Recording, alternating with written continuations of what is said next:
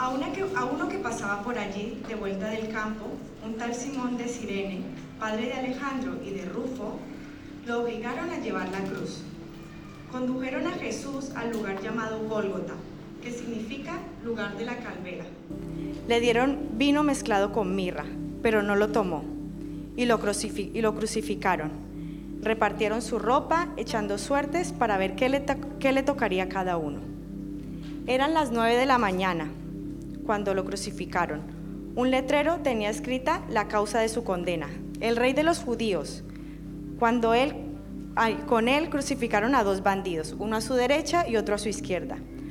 Los que pasaban meneaban la cabeza y blasfemaban contra él. ¡Ey, tú que destruyes el templo en tres días, lo, lo reconstruyes! Baja de la cruz y sálvate a ti mismo. De la misma manera se burlaban de él los jefes de los sacerdotes, junto con los maestros de la ley.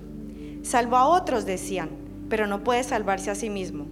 Que baje ahora de la cruz ese Cristo, el rey, del rey, el rey de Israel, para que veamos y creamos. También lo insultaban los que estaban crucificados con él. Eh, desde muy joven que estudio la escritura, he tenido como una deuda con alguien que no es el más popular ni el más famoso de todo lo que está escrito en el Evangelio, pero que yo tenía esa deuda con él porque he predicado sobre muchos personajes y yo no veía el momento o la oportunidad no de predicar, sino de hacer honra o memoria de esa persona. Bri lo leyó en el primer pensamiento que dijo un hombre llamado Simón. Pero poco sabemos de él o poco nos hemos molestado en saber de él. Sencillamente sabemos que es Simón de Sirene. Y permitidme leer, por eso dije no voy a predicar sobre él, solo voy a hacer memoria de este hombre en lo que tanto significa para nosotros esta tarde y es estar allí en la cruz de Jesús. Y él lo estuvo. Simón aunque había nacido en Sirene, norte de África, tenía raíces judías, bien por su madre o bien por su padre, su, nombre nos lo deja saber.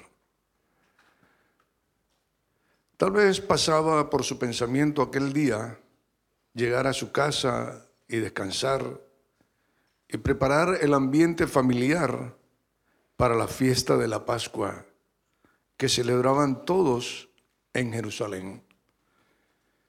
Pero lejos de eso, lo que se encuentra es una comitiva con tres reos camino a la muerte y es obligado a colaborar en llevar el madero de uno de ellos llamado Jesús. con sus desgastadas fuerzas por el trabajo, pero con una apariencia de vigor que transmitía, puso su hombro y en silencio empezó a dar sus primeros pasos tras Jesús. Veía a los soldados romanos dar latigazos a Jesús, látigos compuestos de puntas de cristal, plomo y huesos que abrían las carnes profundamente mientras la sangre rodaba sobre sus espaldas. Escuchaba en el bullicio todas las maldiciones que decían sobre Jesús y algunos preguntándose, ¿qué habrá hecho este?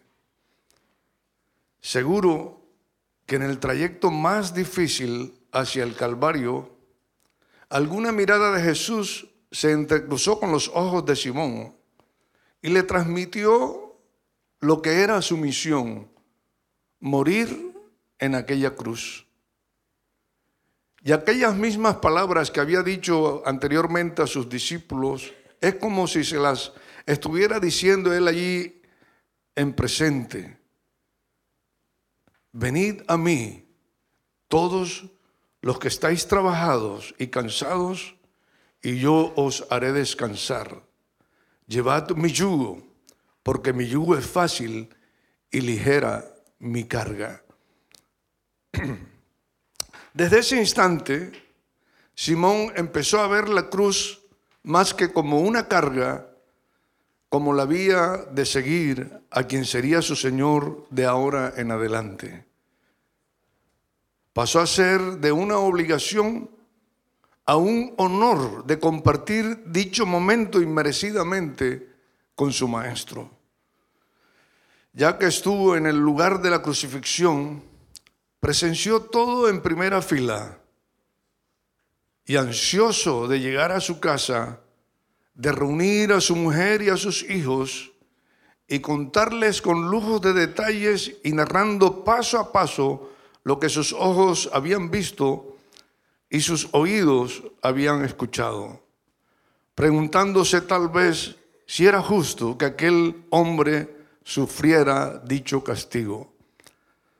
Aquella noche, después de la cena de la Pascua, no pudo conciliar el sueño e hilando los pasajes proféticos de los libros de Moisés, Salmos y profetas, iban y venían imágenes de esa mañana.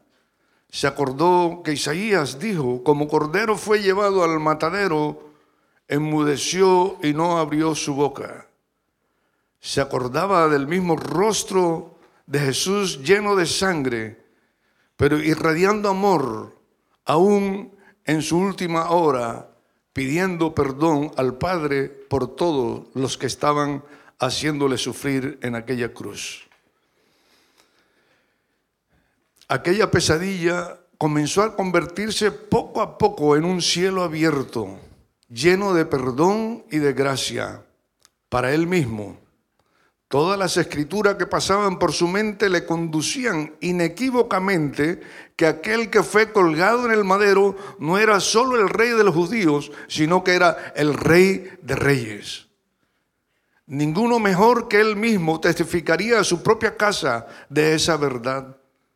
Lo hizo tan acertadamente que los nombres de sus hijos aparecen referenciados al lado de él en el Evangelio uno llamado Alejandro y otro llamado Rufo.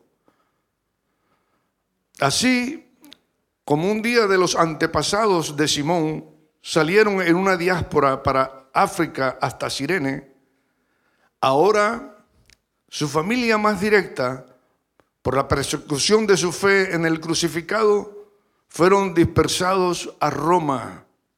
Y Pablo, escribiendo a los romanos, dice, saluden a Rufo, a quien el Señor eligió para hacer lo suyo, y también a su querida madre, que ha sido como una madre para mí.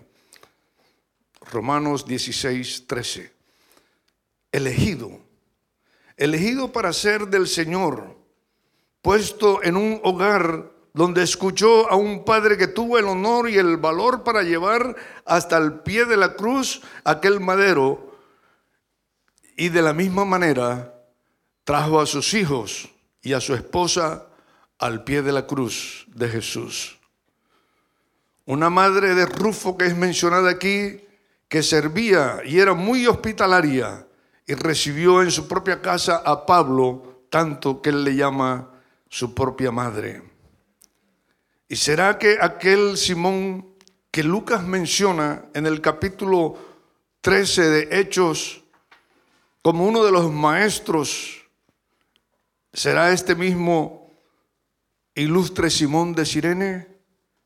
Decía Hechos 13.1, entre los profetas y maestros de la iglesia de Antioquía y de Siria se encontraban Bernabé, Bernabé, Simón, llamado el negro, y menciona a otros más, que hoy si se nos queda algo de lo que les he mencionado acerca de Simón de Sirene, sea una pregunta que nos haga reflexionar. ¿Cómo vamos a transmitir a nuestra casa el mensaje de la cruz? Dios les bendiga.